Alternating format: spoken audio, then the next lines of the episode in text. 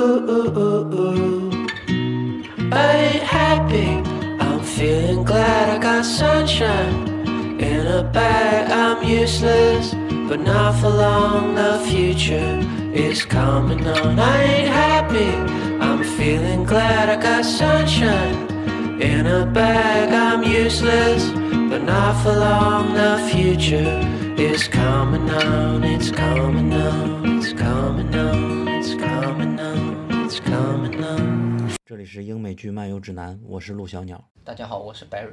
大家好，我是 Sarah。大家好，我是油茶。大家已经看到了桌面上有一个金属的，就像外星科技的一样，呃，一个一个录音设备，这就实际上就是房间里的大象，就是我们在它面前总会时不时的来束缚我们自己所发表的东西，它对我们来说就是房间里的大象，只是它储存的不是守望者里他爷爷的记忆，而是。呃，可能是对我们的一种威慑了。今天 Barry 带了酒，也是希望我们能把这个东西能打破，能够让大家结合这些剧，尽量说一点真心话。然后怎么介绍我们的公众号呢？只要你想知道最近什么剧比较好看，关注我们就好了。我们并非专业的影评人啊，但聚集了国内看剧的最多的人之一吧。就比如说群里有一个叫图钉的机器人，他今年看了一百九十多部剧。重力拳零号土著，他今年看了九十多部啊，我们应该看五十部以内吧。没有特别多，我今年是四十多部，快到五十，但我们看的主要是好剧，和他们那种一百九十多部剧的还不太一样。实际上你们也能懂，就是你会觉得口碑好的、你信赖的一些媒体看什么剧，然后看了，而市剧会比较浪费时间嘛。我们但是我们每年的量还不会特别少，所以一般都会第一时间看国外评价不错的剧，以及图钉和佑佑他们看的一些好剧。呃，觉得不错的，我们才会继续看。以及我们有一个大群嘛，群里来分享最近有哪个剧比较不错，我们根据他们的评价，因为我们知道他们的品味怎么样，我们就是这样的一个公众号，有好看的才会推。所以说，至今我们推荐的美剧里边完全没有违心推荐的，但是有推荐后后悔的，比如说《致命女人》这个剧。然后下一个部分是。我们公众号是怎么起源的呢？实际上是源于二零一六年，那年是西部世界的大热的一年。当时我们发现了我们认为最好看的剧叫《全能侦探社》嘛。那年我看过了差不多七八十部剧，全都自己看嘛，没有认识人来分享。记得有一个叫《The Five》，就第五人，一个八集的英剧，看完了之后，豆瓣标记的没有几个人，其中认识了一个是在英国读博的，在德国读博的一个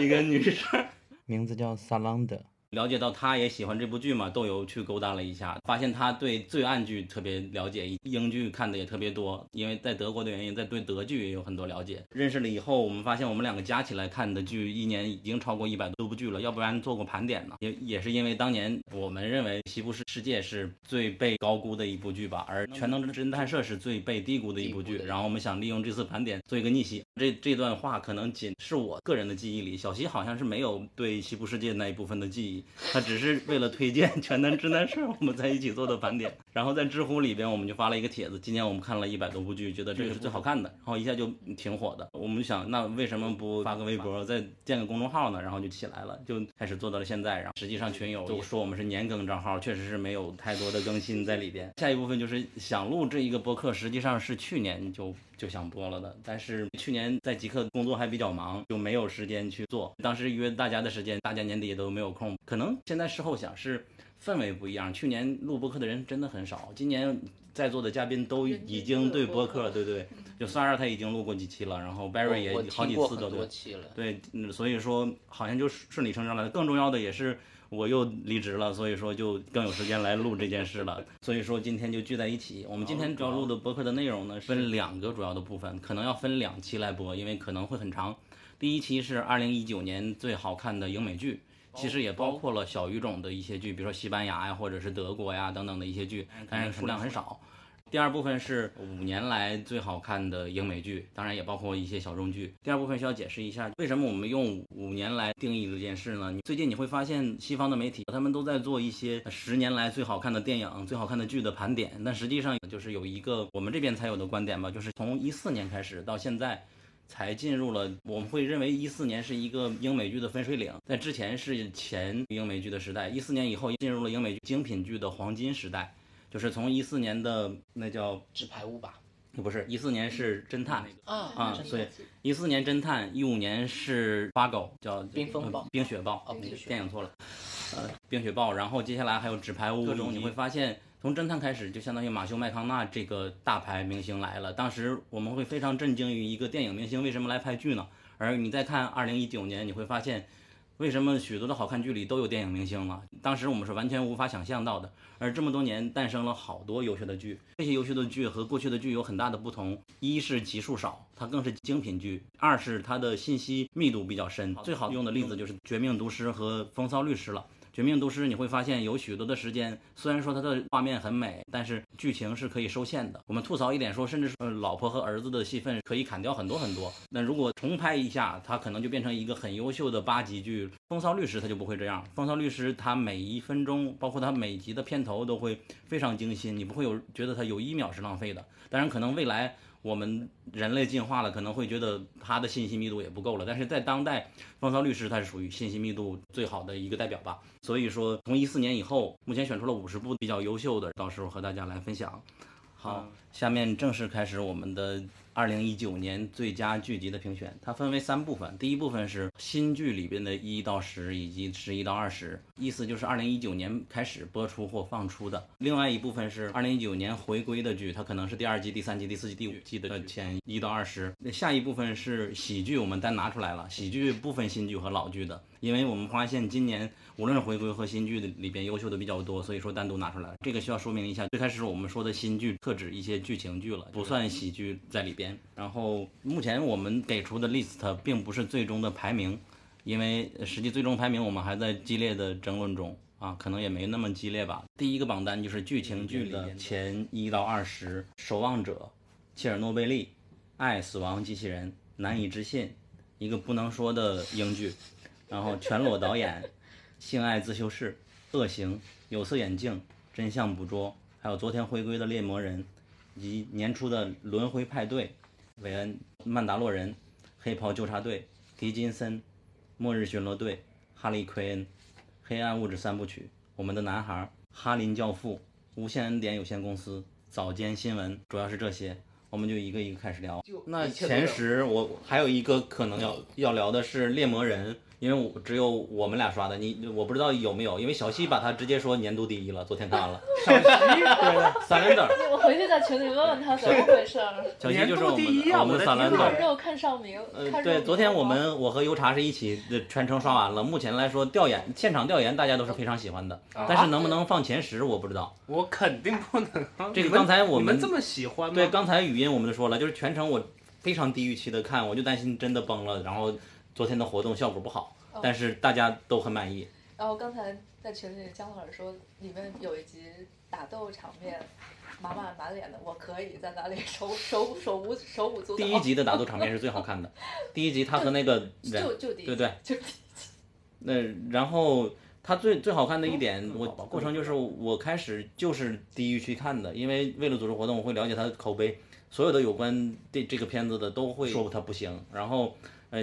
新鲜度也不高嘛，游戏党也觉得不好看，对吧？选角也是最吐槽的。但是我之所以对他有点怀疑，就是因为吐槽选角实际上不是剧的问题，因为你还没看剧呢就吐槽选角，这个问题就是往往是他们先先入为主了。然后昨天在看的时候，还有一个 Netflix 朋友嘛，他他也是他看他已经提前看完了，告诉我第七集往后越来越崩，然后就从八点零到七点五到六六分，然后但最后两集我没有问他的。意见，我担心真的崩了，我都不好意思。昨天昨天主持这个活动了，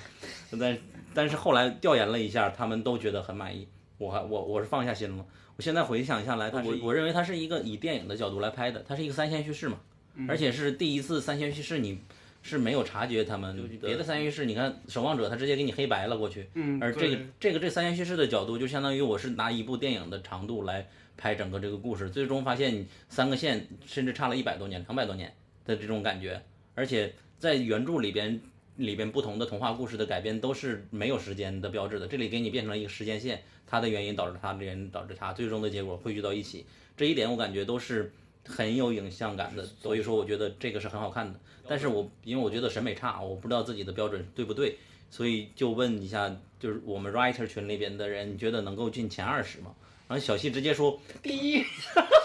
小西只要有肉体就。没有没有，小西对探变嘛也是第一嘛？所以说我就感觉他要不要跟搬到前十来？今天也发现了群里都会觉得他很喜欢。但搬到前十来比较会有争议，就是因为这个其实就这个小说在国内知名度来讲，更多是靠游戏党。因为它实际上，因为我们公众号本身最开始做的不惊喜感嘛，就是想有不离奇的设定、好玩的虚虚构的想象力的这种世界。然后它是确实挺难得的一个世界，但它肯定比不上冰火的严肃感。但是它通过技巧，还是把这个许多就是给我们很多的快感嘛，许多世界线交到一起，然后就对这个世界越来越感兴趣了。比如说那个那个那个叫意外定律、意外率吧，啊，对，啊意外率，你你们都知道意意外率是什么对吧？哎，三儿知道吗？嗯，你再说一遍。啊，那他就不知道了，就是我们俩都是小白，就是你帮了我一个忙，我要回到你，然后你说我不想用意外率吧，就是那意意味着我下来意外收获的一个东西就是你的。在这个小说里，实际上猎魔人和那个女主的关系就是相当于他意外帮了他的爸爸的一个忙，然后下接下来就是我他不想要对方的回报，他说那用意外率吧，结果。嗯立刻他妈妈就怀孕了，然后就意味着孩子就是属于他了，就特别有意思。这个意外率在这个世界上非常有意思。它里边有除了这个设定以外，巫师的嗯消耗能量在在等转换的这些设定都是很有意思的，还有反童话的感觉。就它的设定其对，实对于我们这个你你你现在就相当于观赏一个没有看过小说、玩过游戏的人是怎么看这个剧的感觉。对我们来说真的很有新鲜感。对它的整个设定以及它的背景设定，而且昨天问我是让他们举手是原著党、呃非原著党分别举手的，原著党也很喜欢，这还很满意的。嗯呃呃，有可能有假的原著党，但是有有许多是真的。但是游戏跟原著是不是两回事、啊？有一就它的开发商是波兰那家公司嘛，全世界它的整个口碑会非常好。就他们开发新游戏是《赛博朋克2077》嘛，他们其哦实销销量是非常好，包括他们自己有一个游戏平台嘛，类似于 Steam 的平台嘛，叫 GOG 嘛。一开始是卖一些类似于任天堂上面的 FC 小游戏一样的，就一些很怀旧的游戏，然后他做了个合集，然后你只要下载平台，然后就能可以在上面游玩之类的。一开始这个平台是快要死了的，然后等到后面，呃，是大概是赛博朋克2077宣布之后，然后包括他在自己平台上面预购会有一些很多的优惠以及一些福利嘛，很多人会选择就 Steam 跟 GOG 两个平台各买一份这样子。所以他们的特点是什么？就好像这两个游戏是独立于整个游戏世界之外，但是又很经典。赛博朋克2077嘛，就会扯到那个《银翼杀手》嘛，就赛博朋克的概念嘛，就而且加上基努里维斯，谁不喜欢呢？他巫师其实有游戏有三部曲的，就跟小说一样是有三部曲，但他巫师第一部跟第二部时候反响其实一般吧，在国内因为比较早了嘛，一几年那时候的事情，哦，现在也是一几年，就可能一二一三年那时候很早的那段时间嘛，所以反响就可能就口碑在传，但是玩的人不是很多。主要是在巫师三是转折，巫师三因为就好像前几年发布的嘛，画质又好，然后包括其实它里面有个特色就是打昆特牌嘛。好像剧集里没有这一点的东西。啊，对，剧集里面应该很少体验，因为那个算是游戏里面一个小系统，但是被玩家放大了，因为它那个挺好玩的，所以很多人就进去游戏就进去去酒馆嘛，打昆特牌，就好像你去你去你去，比如说一家咖啡馆，OK，我们一起来个打斗地主吧，然后就打一贴，就这样子的，就很多人玩游戏只是为了玩那个昆特牌，然后就那那个巫师三其实非常好玩，包括画面啊，以及整个的动作动作，它那个动作反馈嘛，有改良很多。然后后面它有出像游戏，它会有出 DLC 嘛，就是那种资料片的嘛。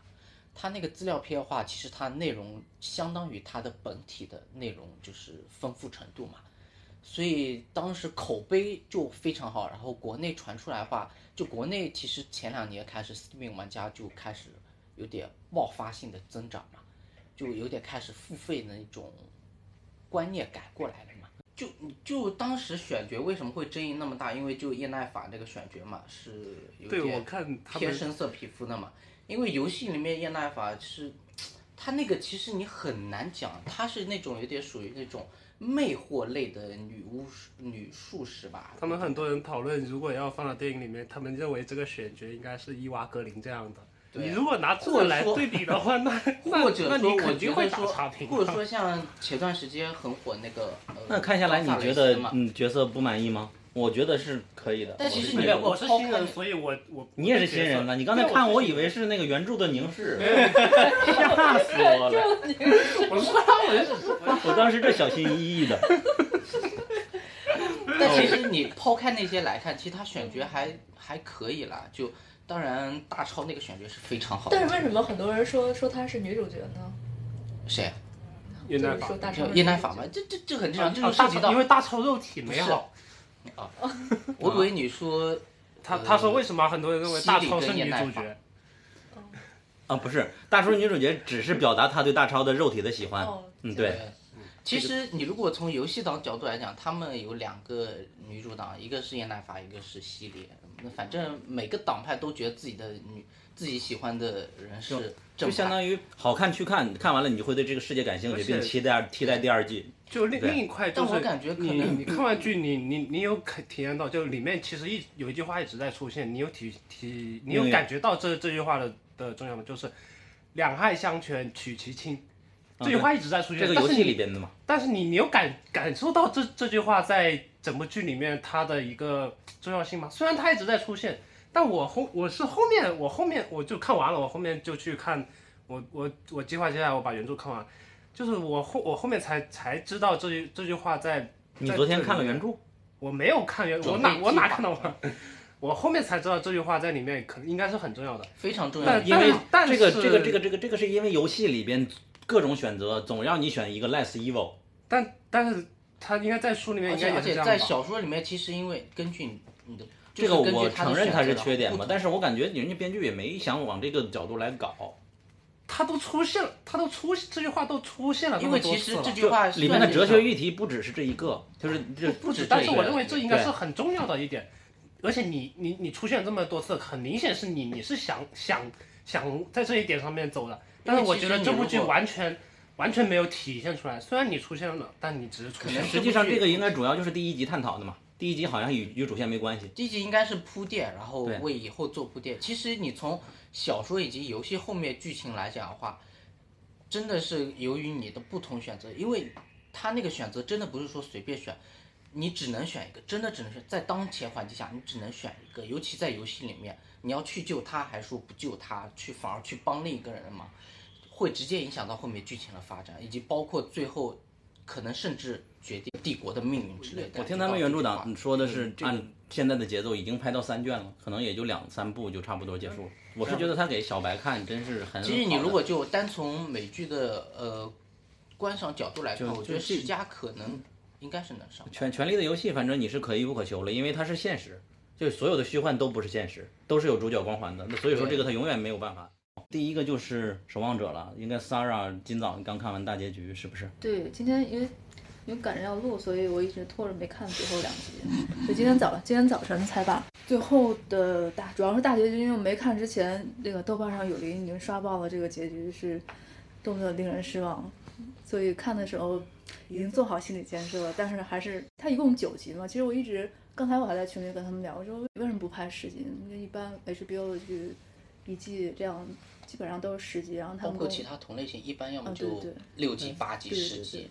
都是偶数对对集差不多。对对对。说一下守望者你的感受。因为我像今年看剧的话，基本上分为三个阶段。开端的侦探我很失望，因为结结尾烂尾了。然后中间的那个切尔诺贝利虽然很好看，但是我抑郁了。对，看完太嗯抑郁，了。然后从切尔诺贝利之后，其实我就完整看完剧很少，中间弃了一大堆，就经常看一两集就不看，但一直就到守望者再看。因为守望者我看的时候，他已经播了七集了，我一口气看了七集，就是整个不管是这个画面还是故事，包括摄摄影视觉这方面，还有包括他致敬，因为我没有看过漫画，我只看过电影。整个的话，他的电视剧是完全原创原创一个剧本，只是借了这个漫画的人设，但是他把整个人物的故事是重写了，所以基基本上有很多人都说这个《守望者》电视剧是有门槛的嘛，就是可能你没看过漫画的话，不是原著粉丝的话，会门槛比较高。但是我觉得就刚好相反，只要你只要你六个电影，你了解他们这些人就像这具体是怎么出来的，就就完全 OK 的就会。你有一个先入为主啊，所以说你说的门槛还是要看电影。纳闷的。因为你不看不看电影，你不知道这些人到底是怎么出来的呀。这个其实我就？我就在我在想，就是有没有一个完全没看过电影的人来看《守望者》是什么样子，就不知道。并不能，因为因为你如果不看电影，那个修女出来那修修女出来你也不知道谁，而且它里面，因为电视剧里并没有那个黑船的漫画的情节，但是它会经常会出现黑黑船这个东西，所以如果你你看电影，就电影最最后的三个半小时那个最最终剪辑版，他又加了一段那个黑船的漫画，所以他就把那段漫画给你完整的讲清楚。所以就是如果你要看电视剧的话，有时间的话，最好把三个半小时的电影再重新看一遍，还是就总比就就补漫画要好一点。呃，因为漫画太多了嘛，而且不好补。所以说在看最后一集之前，《守望者》是你的年度最佳吗？呃那肯定是，必须必须是。你看了之后呢？你看了之后，因因为今年我我看了一下，我喜欢的剧基本上就是《守望者》，还有《切尔诺贝利》，还有就是《恶恶行》，基本上就是这几部，因为别的我看的也不太多。嗯，比起《切尔诺贝利》的话，我觉得整个《守望者》的故事更更加丰富一点，因为就《切尔诺贝利》还是没有撼动他第一的位置，对吧？他但是他的结局是怎么回事？因为他用前八集就塑造了一个比较特别丰满的一个人设，还有每一集的故事，尤其是六七八这三集，第七和第八集就他，你看这个剧可以跟硅谷来做一个对比，因为他们都是反反转特别大。反反转特别多，然后高潮迭起那三集，但是你看看硅谷硅谷那个反转，就是毫不来由，特别随便，特别敷衍的，就丢下来一个人干件傻事，然后这个事儿就过去了。但是守望者六七八完全不是这个样子，就是把这个曼哈顿博士还有就是法老王 这两个角色，我感觉，我感觉这是守守望者在呼叫。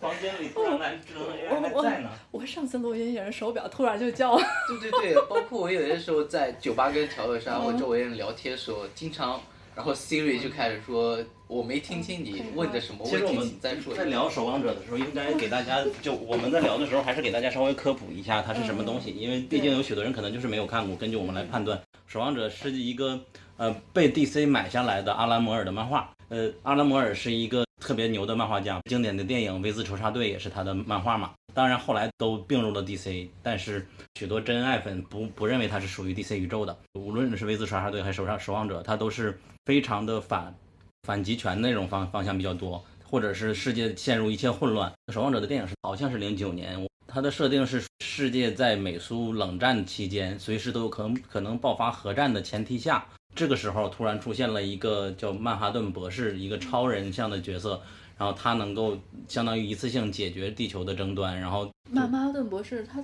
他开始是跟着美美国政府解决那个越越战的那个危机嘛，就是相当于曼哈顿和一些超能力者，或者是他们也不算真正的有超能力，就是除了曼哈顿博士以外，这个宇宙里边是没有超能力者的，但是他们比较有肌肉男，能打，或者是戴着蒙面有自己的特点。然后他们去参加越越战回来之后，是你知道真实的历史是，呃，中国这边打赢了越战嘛，但是在守望者里边变成了一个，因为曼哈顿博士的出现，导致了他通过一个人的力量就就把对方敌人全打垮打打垮了。但是曼哈顿博士因为他进化成了一个神一样的存在，导致他不关心世事了，就导致地球随时有可能要发生核战争，他也不 care 了，所以说就出现了一个比较大的反派叫法老王，他是堪称地球上最聪明的一个人，他设计了一个计谋，然后让呃世界停止了一个这个具体的什么样的计谋我就不能跟大家剧透了，让世界停止了纷争，然后守望者的剧也就是在这个故事的结束之后四十年还是多少年之后产生的。时候我不是漫画党，但是我听爪哇他说，阿拉莫尔也是一个很会画分镜的人，他的漫画就很像分镜的样子，所以说零九年的那个电影也非常像漫画，而且甚至是照搬台词、照搬原著，然后一方面被人批评，但另一方面你看的多了就会越来越琢磨的特别的好看，许多人认为它是影史经典嘛，然后所以说也是无法超越，就啊，因为我当时特别喜欢罗夏这个角色。或者《守望者》这个电影吧，就一定要看这个剧，但是真的没有期待特特别高，我感觉不太可能，然后慢慢的转变过来的。因为《守望者》的电影我可能看过两三遍吧，因为每次看的版本都不一样。因为上一次看是三个小时那个剪辑，就是最近一次看，因为我看了几集电视剧之后，感觉好像制定点没有 get 到，所以我又重重新看了一遍电影。这个电影是反正因为我没看过漫画嘛，我属于那种越看越觉得观感一般的，因为它就是太偏向漫画粉丝了，它所有的人物就全部都给你摆在那儿，然后把漫画里的情节一看就是把漫画的情节搬一搬，画又加了一块黑船的漫画情节，就完全不像一个电影，就像一个漫画粉丝为了应该这部漫像是画做出来的一种类似于 CG 之类的，就是把漫画立体化了那种。包括那个，但是这种东西有有一个幻觉，我不知道你们有没有共同的，就是我会虽然说我不一定觉得电影好看，但是我会越来越被它影响，因为它值得研究的太多了。对，守望者就是这样。对就是它里面包含的很多内容，其实就是抛开表面嗯化，其实很多思想啊以及内涵，其实还是值得我们去反思啊之类的。因为黑船那段漫画，如果你把它单单独拿出来是非常好看，但是你放那个电影里面，就觉得它 电影里面塞的东西实在太多。但那不也是导演剪辑版里才有黑船的，对吧？对，它是最后一版里面才有黑船的。然后电视剧的话，其实我想一下，如果你真的就什么都不知道，然后看《守望者》电视剧的话，也不是不行。但是你可能会看的有些地方就模模糊糊，因为它经常会出现一些致敬的元素啊或者情节，你不知道它在到底在讲些什么。但是对你理解主线剧情应该是没有太大的影响。这个我好像有类似的经历，是在看《美国众神》的时候，我也不看小说，然后我是看一集就去看剧透帖子，就是它 或者说就这里边出现了一个角色对对对是什么神，我会了解他是什么样的东西。而且会很多人会告诉你那个这个细节是从哪里哪里来，以及他致敬了什么之类之类。所以说首选还是肯定要看电影，看电影甚至也要看好多帖子的，然后再看这个剧。但是看电影比看电视剧更需要看帖子。但是我觉得《守望者》剧了不起的一点是在于，哪怕你去除了不了解这些人，最终的一个阴谋揭揭揭晓的时候，也会很惊讶。它就它主线剧情是可以的。完整再说一遍。哦，我们这个房间的也太过 AI 了，我给它拔掉。然后《守望者》在的第六集吧，暗夜修女她吃了爷爷的整个人生的记忆，然后回顾了他爷爷是如何啊、他的他的一生是如何变成了 Hoodman，就是面罩下的一个英雄义警的，呃，真的他的交叉的那种对比的感觉，我个人不感冒，但被那个好像是 TV Guide 还是什么媒体评为年度最佳单集嘛。但当时只出到第六集，我感觉如果出第七八集的话，也会非常非常的爽。六七八连着看，你会觉得高潮迭起，实在太好看了。我看第八集的时候，就终于发出感慨了，觉得它在某些部分超越了电影了。对，因为我对现在最喜欢的其实是第八集，因为第八集整个的这个，包括从标题开始一直到结尾，我都觉得是最好的一集。而且你《守望者》它是与社会有强相关的，虽然说它的年代已经有点落伍了，但是还是因为你一看第一集，一看选角出来了，就和猎魔人一样，有有有有有黑人就有人喷。守望者也是这样子的，一旦有黑呃发现女主居然是黑人，然后他们就崩溃了。呃，前两尤其第一集都是讲当时的一个呃白人三 K 党去屠杀黑人的一个惨案，啊、许多人就开始预设了说，啊又是一个这种类型的。但是到第三集还是第二集开始的时候，开始出现了一个字幕就编剧给的嘛，说你如果不喜欢，你可以走，你可以不看，特别有意思，笑死我了。对，我觉得那个挺有意思的。所以所以这个剧到了最后一集，就我觉得申老师他又落到又又落回到了政治正确，而且是那种特别愚蠢的落到了政治正确这个主题上。就是你前面包括电影里面都说法老王是世界上宇宙上最聪明的一个人，可是他。你去看一下他最后到底是怎么死的，你就知道他可能是宇宙上最傻的一个人。我我我我倒是有点不同观点，就是他这个终于来了，你在播客里应该叫油茶吗？可以啊。还有叫 A D D R 二幺幺。我们在聊太长了，太长了。再聊守望者，守守望，我们在聊守望者。那继续说哎，这个这个设备叫房间里的大象，你就可以对着它说话。嗯，我我还是觉得最后一集它是一个只能这样，它就不像不像一集剧的感觉吧，应该是。我把这个所以我说为什么不拍十集呢？为什么非要哦或者是把第八集直接把第九集融到第八集里也行，因为实际上第八集它是一个观众朋友们，第八集怎么好看呢？就因为相当于。他讲了一个，嗯，他他的拍摄手法真的太牛逼了，他这或者是编剧手法，不是拍摄手法。他这边在讲一个东西的，因为不同时间线嘛，曼哈顿博士那边发生了同样一个事情，这边讲的东西立刻就应验了。然后里边许多的剧情都是牵涉到前七集的所有剧情，就导致的引最开始的应验的是，比如说悬念 A，然后我这里说了，然后那边实现了，我这边这里边说了，那那边实现了。原来第一集发生的事情在在之前就已经注定了等等的事情。然后尤其是有一个，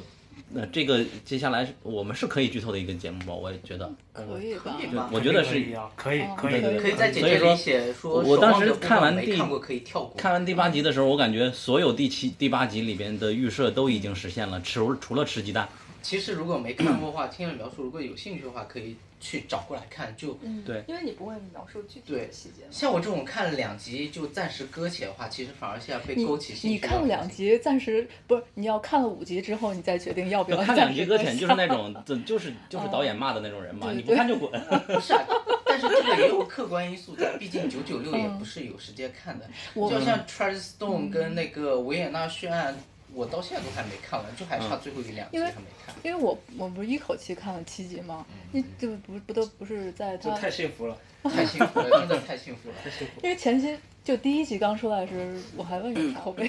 到底怎么样？因为前前四集都一直是，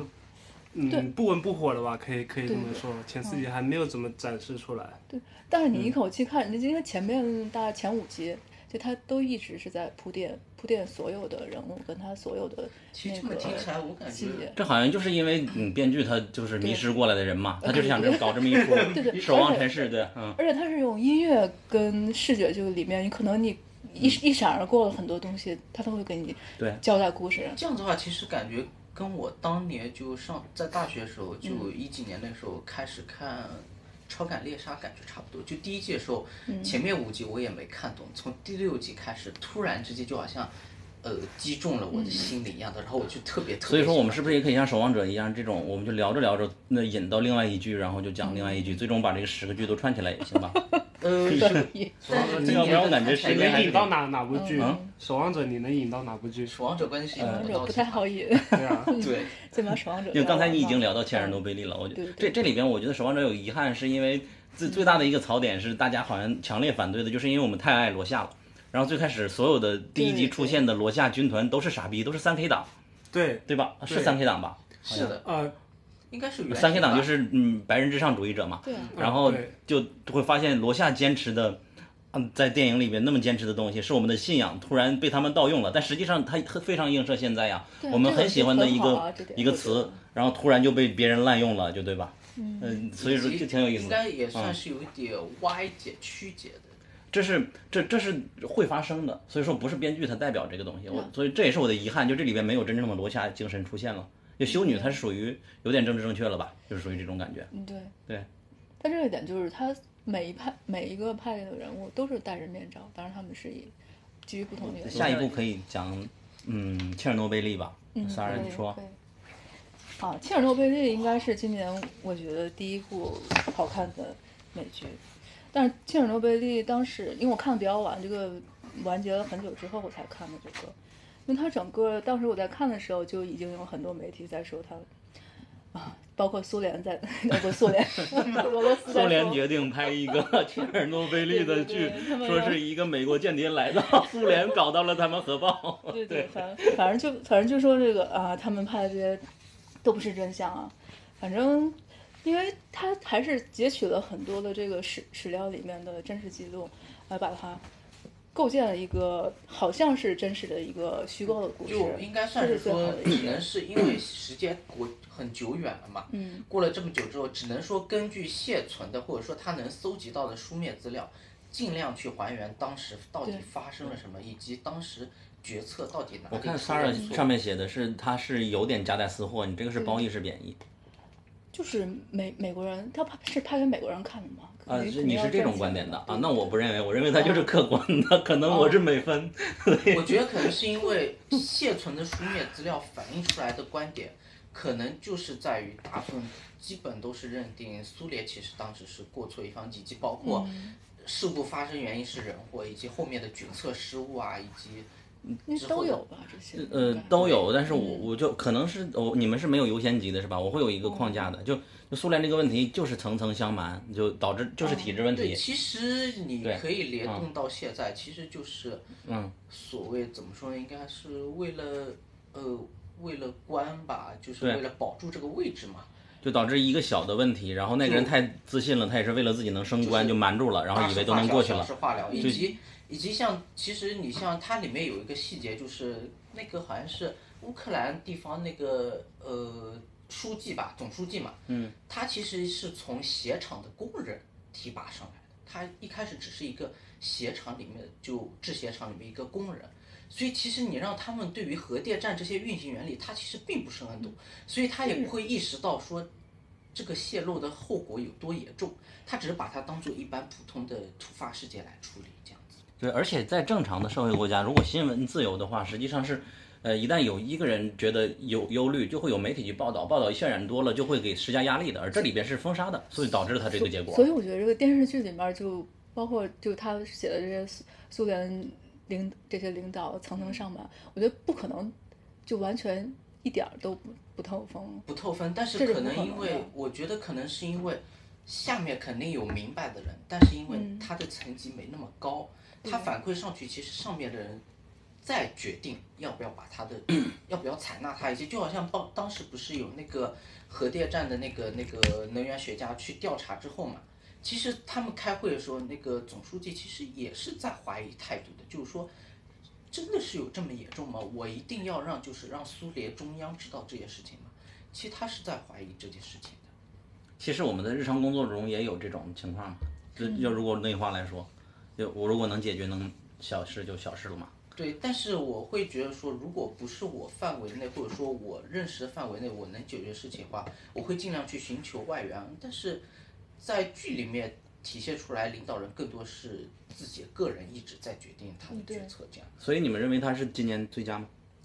那就呃，我觉得上半年我可能会认为他是最佳。后边被什么了？守望者吗？他没看守望者，哦哦还 没看《守望者》，后面就是我个人私心的苍穹浩瀚。哦没苍穹浩瀚看守望者之前是今年最佳。哦，你我肯定看完第九集你也不变对吧？什么？看完第九集你也不变是吧？不变啊，守望者就是我的。那三儿变了了。，我我我 三儿也没我我在完全变。我在豆瓣上前八集我可以打十分，最后一集打六分，所以平均一下还是八分。所以怎么说？就反正因为今年的最佳肯定就是这两个。对，今年我们也是出了之后就觉得必看卡就发给他了嘛，就感觉首先就是 HBO 巨制是 HBO 还是 Netflix 我都不是 HBO 了吧？啊都是 HBO。嗯嗯，然后再就是他的利益是比较符合我个人的恶趣味嘛，就是上面第一句就说一切都是基于谎言或和体制，这肯定是我最优先的一部分，而不是具体什么事情某个人。苏联的问题才会把责责任归给某个人呢，我们作为百姓应该是把它归给体制嘛，是这个这个原因。然后再就是他的呃摄影以及等等方面都是很很好的，把那个叫《死亡之桥》拍的感觉，我看现在一想起来都会就是想哭的感觉，就是很牛逼而，且我有。点心里发毛，感觉就这个场景其实是非常美的，但是你知道它后面真相其实是非常惨的。以及我们男主演技也是真的到位的，以及嗯包括像后面就那个消防员跟他妻子在病房里面那一段嘛，尤其是后面那个消防员妻子知道自己怀孕之后嘛，但其实这个时候镜头还是拉到她的肚子，怀孕的肚子以她的手嘛，其实她那个时候就是她辐射的那个后作用已经副作用已经开始体现出来了，就会有一种怎么说呢，很可惜又很残酷好。像真实的结果是六个月之后孩子死掉了，还是死掉了，嗯，对对对。最后还是但是有一个反差的是，最开始那个三个勇士去下下地嗯潜水那个他们现在还活着，那那个个还有意思对，那个嗯算漫长，而且其实我觉得就是切尔诺贝利整部剧其实是非常压抑的，就是让我压抑到觉得就是说人类其实是并不值得的。但是就像人类本来就不值得。对，但是像那个三个潜水员，包括其实像消防员，像消防员当时他们什么都不知道就直接过去扑救，其实算是一种。应该算很多，其实国内会说了很多嘛，绝境下人性的光辉嘛，就让我还是觉得，至少当时还是有这么多人喜欢。当然现在我也不知道为什么突然想到了中国机长，就感动中国吧，感动乌克兰。但是但是因为我后来不是又看了小说嘛，小说其实比电视剧残忍多了。残酷一百倍。但是如果真的电视剧某几集把小说，比如说杀杀狗的那个，嗯因为那个小说因为小说里边的写的那些猫猫狗狗都还是活着的，啊电视剧里其实就是尸体了嘛，就已哦经对你很仁慈了。就是你看那段之后就觉得，如果把这拍出来就太太牛了。对，包括尤其是像嗯、像我们都很喜欢猫的嘛。哦对，就你像我们都很喜欢狗的嘛。就就如果比如说平常喜欢宠物，或者说能对书的那段情节就会非常反感，就其实这个剧可能还是有门槛的，我不知道，就是它因为它不是 drama，所以说我就感觉这种剧应该所有人都看，但是我嗯不是它其实有点半纪录片性质差不多。但是我觉得他首先一个立场就是你不能抱着说我挺我我支持资本主义，或者说我支持社会主义，你不能抱着那个立场，而是要站在就是说全人类的立场上，就是说 从从人类的人类的角度去看，因为这件事情说到底，其实大家好，这是陈明。就是其实这件事是一件 惨绝人寰的事情。这句话可以聊到苹果 TV 的那个剧《For All Mankind》。嗯，我们看，有人坚持看下去了吗？应该是没有吧。我一集都没看完。我看我看了一集坚持不，下去，就像我 C 就一样看了一，C 我也坚持不下去。主要是那个那个男主太太忍受不了，他多少部剧了我？觉得切尔诺贝利真的是人生必看的剧，但是又对但是因为他的品相，因为许多人就喜欢看小三呀，就喜欢就就就许多人出轨呀呃，歪歪几十个年代的出轨杀老公啊，所以说我 真的很想推销切尔诺贝利，但所以说就把它发到必所以我觉得。很多人嗯看切尔诺贝利之前，先要有一个思想准备，就是包括像我们小小时候、初中、高中在历史书上学的嘛，可能其实也一定有有一种滤镜色彩在里面了，就是要抛开自己的一切偏见。以及所有的已知认知，当做一个全新的世界来看，就好像昨天，就比如说昨天发生一起核事变之后，然后你从一开始跟着他的报道，跟着他的视角，然后一步一步去看这个事件，就相当于说站在一个客观的角度去看会好一点。嗯，就当然也能就看能看就更能看出他的优点，当然也会看出他一点一些缺点以及他一些妥协的地方，就能看出来。啊，以及《守望者》这个剧，其实关注门槛也不低。它虽然比有些剧还是比较好入门，这个也是我们考虑盘点要不要把它们排第一的原因。其实里面守望者是门槛最高的吧？呃，你把暗黑放大在哪里呢？部分人看剧是为了放放松啊但是你看这个真的不能放松啊，放松了对可能很但容易其实我就错过我觉得。嗯，大家可以养成看剧记笔记的习惯。哦，这我 倒那那你看守望者，你要先去把电影其实因为现在电影越来越电影化，呃，不是剧越来越电影化手法来拍，也是你可以正式的，你就来看了。记笔记也未尝不可。因为因为因为我除了大可记过笔记之外，其他的其实我都没有记过笔记。其实就像大可一样，就很多事情不如烂笔头嘛，因为你忘了之后，你翻一翻笔记，然后你就能想起来。大可但是因为他实在太乱了，那些人他的空给大家科普一下，大可是暗黑的一一个德剧悬疑。Netflix 一个应该算去年我们评的，应该算是第一吧。呃，确实是悬疑第一吧啊，。去年、第一，而且应该算小语种第一。今年第二季一样是第一的感觉。嗯，哦，但是第二季我没有看，因为就觉得这种就这种串来串去，我觉得有时候他是故意的第。第二季我有看了，但是我看了豆瓣帖子才稍微明白 一点。我看的时候完全 但是喜欢烧脑的人真的要看对，，对对嗯对对，烧死你。就我觉得可能喜欢罪案悬疑的话，会非常喜欢。我们按这个顺序感觉要要很慢的。那接下来我们再加一个爱死机。爱死机的话，其实一开始最，这个这个剧我我首先感觉就不用推荐，你去看就好了。尤其是对于实我反而不推荐给动画党，对吧？就是那种自认为特别懂动画的人，或者已经本来本来就很懂动画的人。就我说句嗯引战的话，喜欢《大圣归来》的就别看了，或者是说你觉得《大圣归来》或者说《魔童降世》是国内动画巅峰的，你就不要看这个了。就也也不至于啊，就你这个东西有点立设，爱死机是真的是最佳。不是不是，对动画最前面那句话，我觉得没问题啊，他他们的确就是国内动画巅峰啊。呃，但是我个人可能会更喜这里看着国国漫开战了，加油！左边左边是油茶，右边是没有 Berry，来来，我我这里是能在电影院里面看的，哦，电影院里面能在电影院里，面看的。但是我觉得大护法更好那。对我我就喜欢大护法，这两个真的拍不到最佳。因为我觉得可能画面的确哪吒或者说像大圣归来好一点，但嗯我觉得他所传达出来的，以及说他想表达的话，内容其实非常空洞。我我我希望嗯许多年后有个大护法的导演剪辑最终版，那样我会 那样我会认为它是国内最佳。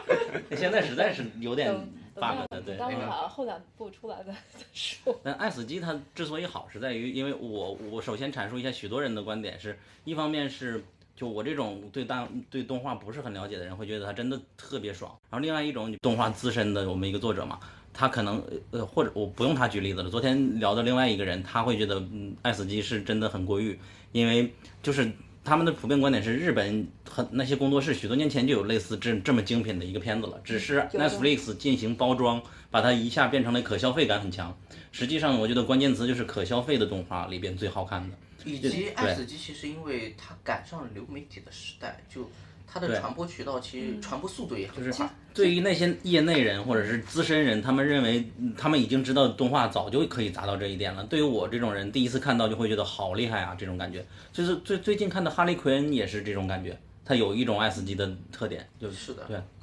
那你还是看 DC 的动画看少了。其 实日本这样的短片后期，很多年前就会拍过很多，大大有克洋拍过三部这样的，就是一些大佬合在一块儿拍了一堆。他们应该没有这么。精精细吧？比嗯，啊看看你，因为这个 S 但是级但是你要还是想想，他三们 D，当时都是还是三 D 的吧？其实二 D 是更费钱，而且更更难画的一个。而且主要是他们是要先画原稿，先画手稿。而且在在之前十几年前那个时候，他们就已经画出来比这个更要牛一些的东西。对，而且画的更精美。我感觉这个就是应该但但是电影院去看的一个嗯东西。但是呢，日本那些东西是完全不赚钱的。就应该算是大佬实现人生目标之后，包包括金敏最开始他做过一个短片，就关于人早晨起床的一些梦梦梦境，虽然有两分钟的一个像广告短片一样的东西，那个东西也是非常厉害。但那个就是真的就是他做做着玩的，并不是说想拿它去赚钱或者去卖的一些。对了，大有克洋是你最喜欢的对吧？呃，算阿基拉是阿基拉是你最喜欢的吗？啊，大有克洋长篇其实只有三部，阿基拉是最好的一部。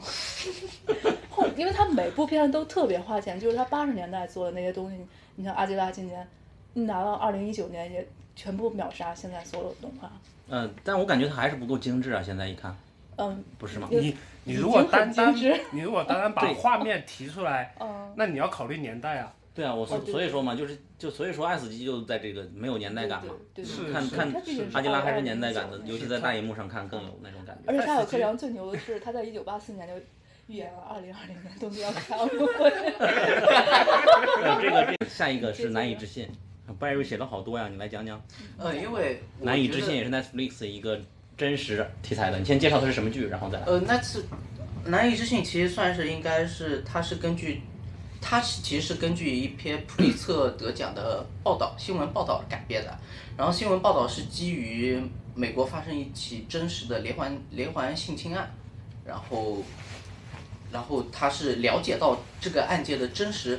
就包括整个的办案过程啊，以及中间的流程弊端之后，然后他写了一篇新闻报道，然后得了普利策奖之后，然后后面这个剧被人改编成剧本，然后拍了这部《Unbelievable》，然后刚好我其实一开始看剧名我是不想看的，因为它海报也不怎么出众嘛，就，但是我看简介的话，就因为我刚好那段时间。那段时间刚好伊藤诗织来国内进行那个黑箱 Black Box 的他那个书的那个分享会嘛，然后我刚好那时候参加完杭州场的，所以我当时就是，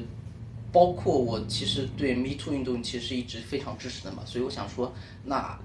我可以先我可以先去看一下，然后再决定要不要推荐给别人，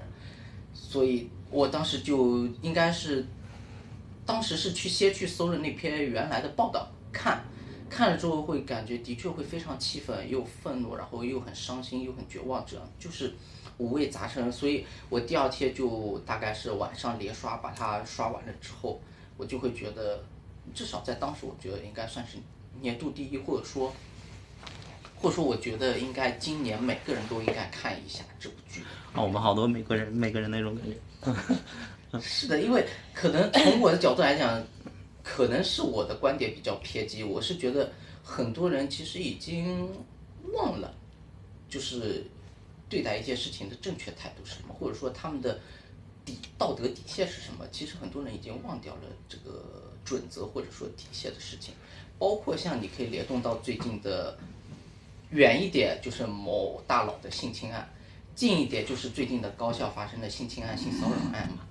以及包括前两年有北航啊之类的性侵案，你会发现，或者说教授教授父亲的性侵案之类，你会发现后面就没下文了。以及包括去年去年开始在国内 Me Too 运动也突然销声匿迹，就会让人觉得很无力又很绝望的感觉。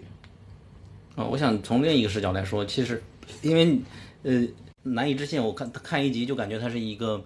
呃罪案剧那种感觉，就会嗯很很很好看。他把一个人被性侵的角度，然后用带一点回忆，带一点手持有手持摄影吗？就那种感觉，其？实算是从受害者的视角去看那个，然后感觉它很精彩，很好看，它就像一个呃悬悬悬疑不断的剧那种感觉，是一个悬疑，然后会觉得啊、讲性侵，就因为人类的惰性导致对一些政治正确的审美疲劳，这是一个很大的一个 bug，然后。而而难以置信拍的就是很好看，所以说我就觉得啊，它非常难得的一部剧，这种感觉。最主要其实也不知道这么说对不对，因为它就现实现实那个故事就是跟剧里一样，就是应该说非常精彩吧，就是对，那个小说我们也是看完了就连夜连夜一起看的。对就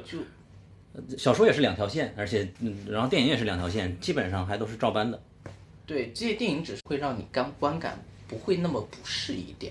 就会好一点。如果要看原来小说的话，其实绝望的感觉会更多一点，就像切尔诺贝利一样，就是它会帮你修饰美化一点，以及包括像最后像最后呃女受害女主嘛，她其实在电视剧里面她是说拿到赔偿款，他就开着车去另一个城市生活之类的嘛。嗯，其实里边有一个比较微妙的议题，就好像能反映中美差别的，就是那个问了女主，呃，你到底呃是不是在撒撒谎的那个警官，嗯嗯嗯，在嗯在最后剧里边的时候，他背背了深深的愧疚嘛，在小说里也是真实是这样子的，但如果在中国，大家会普遍认为我已经做到我义务了，就是你自己承认你的撒谎，并不是我，我也没有明显的威逼利诱这种感觉，然后就国内可能会觉得说我只是尽我的职责，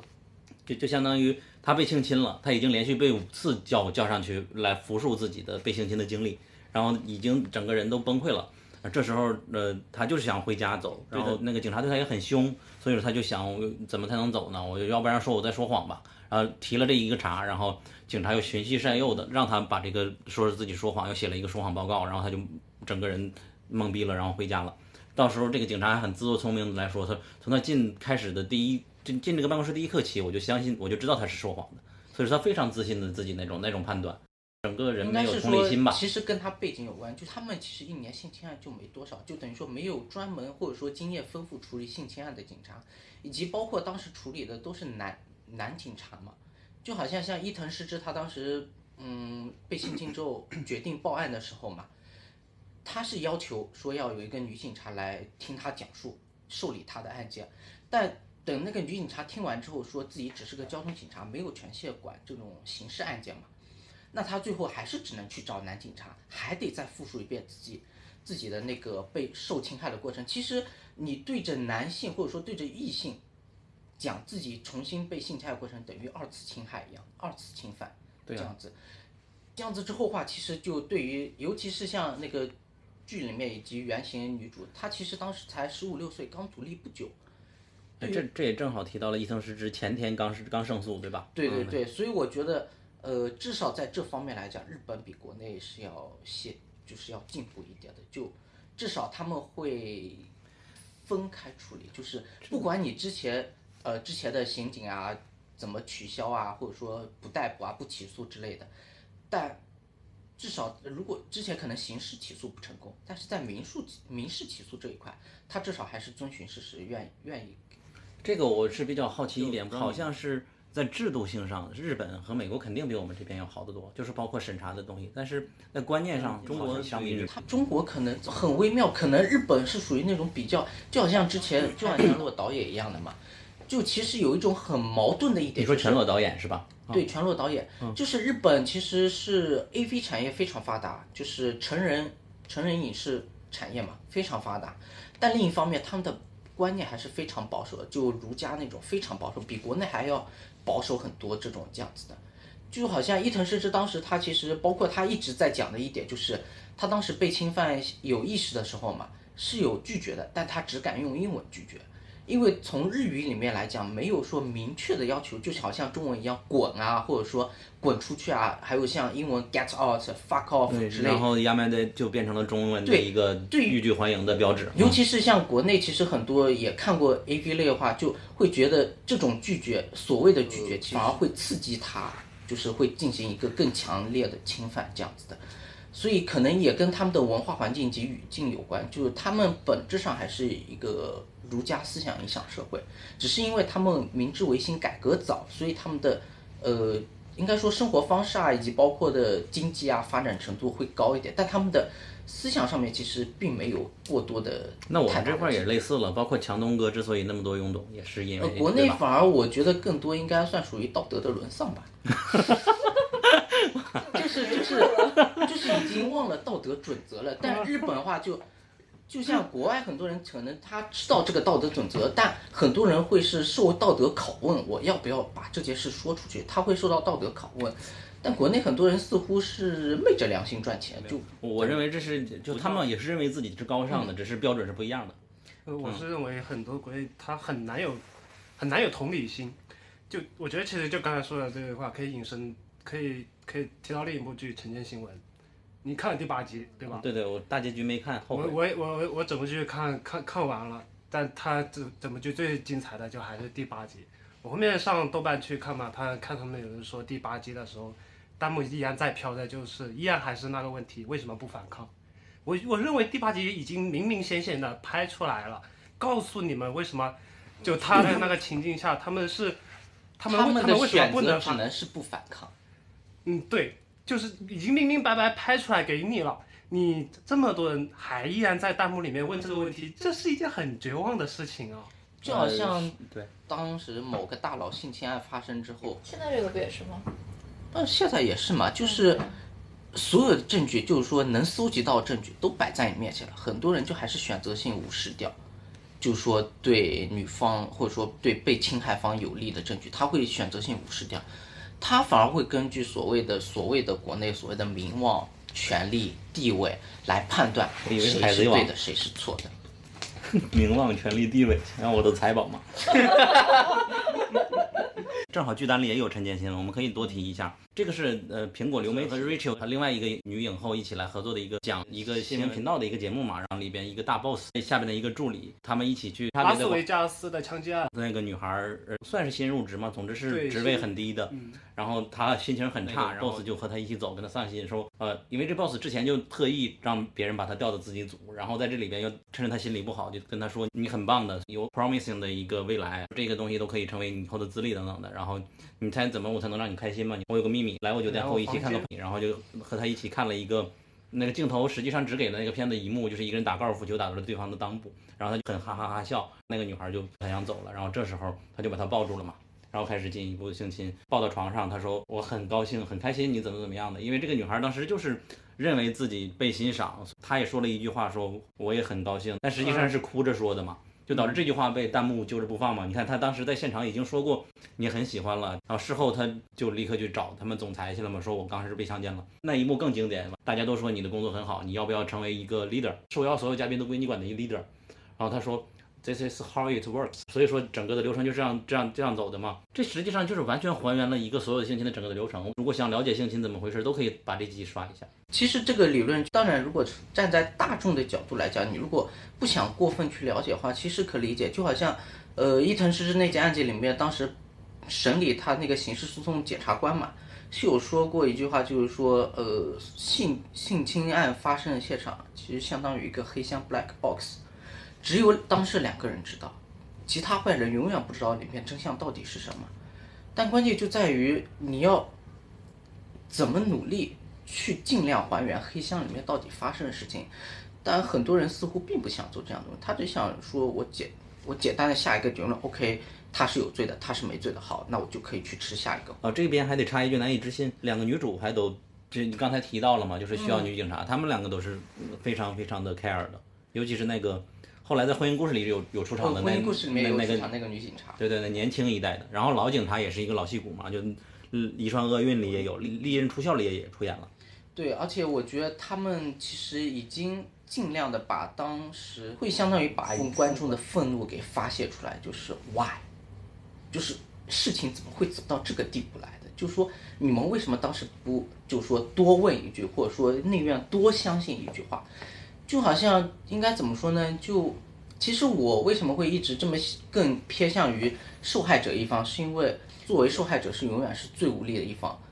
就我还是蛮担忧这样的情况的。所以我当时觉得两个女警察相当于把我的一些愤怒给发泄出来了，就他们一些台词把我的一些愤怒以及质问给发泄出来。原来 Barry 的同理心已经做到这种地步了。可能因为我特别喜欢超感猎杀的原因吧，就因为超感猎杀其实它所谓 sensitive 其实更多就是一种非常高的同情共情能力了，这样子。这好像不是人类了，更高级的确啊，如果你要拿超感来说，他们但对他们不是普普通人了。大多数人的超感还都想群批呢。那么 那么我们下边就进入呃色情专场，开始聊全裸导演。这个不讲了吗？嗯，我们在最后一名再提他。好的。这个你应该知道，讲了可能这个节目就没了。 All around the kitchen, cock a doodle doodle doo. All around the kitchen, cock a doodle doodle doo. Now stop right still, cock a doodle doodle doo. Put your hand on your hip, cock a doodle doodle doo. Let your right foot slip, cock a doodle doodle doo. All around the kitchen, cock a doodle doodle doo. All around the kitchen, cock a doodle doodle doo.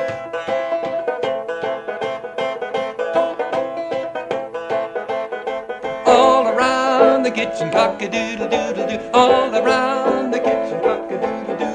Now you stop right still, cock a doodle doodle doo, and you do like this, cock a doodle doodle doo. Then you do just so, cock a doodle doodle doo. All around the kitchen, cock a doodle doodle doo. All around the kitchen, cock a doodle doodle doo. Now you stop right still, cock a doodle doodle doo. Put your right foot up, cock a doodle doodle doo. Lift your left hand high, cock a doodle doodle doo. All around the kitchen, cock a doodle doodle doo. All around the kitchen, cock a doodle doodle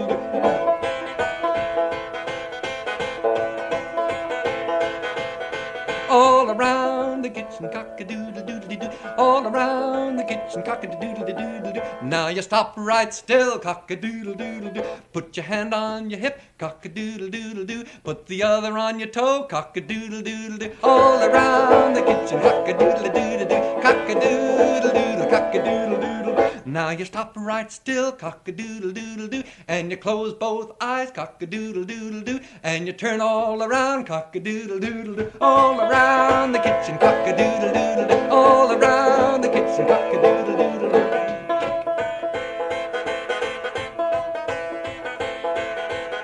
All around the kitchen, cock a doodle doodle doo. All around the kitchen, cock a doodle doodle doo.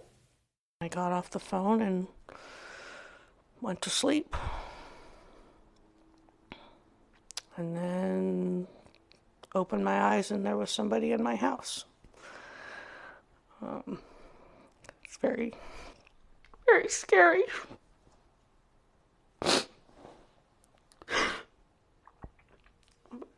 He had a knife in his hand and was wearing a mask and told me to turn around in the bed and face the pillow.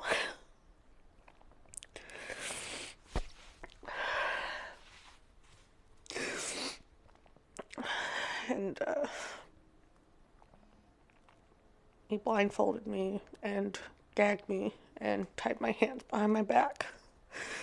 so that I couldn't do anything. And he basically raped me and then took pictures of all my parts.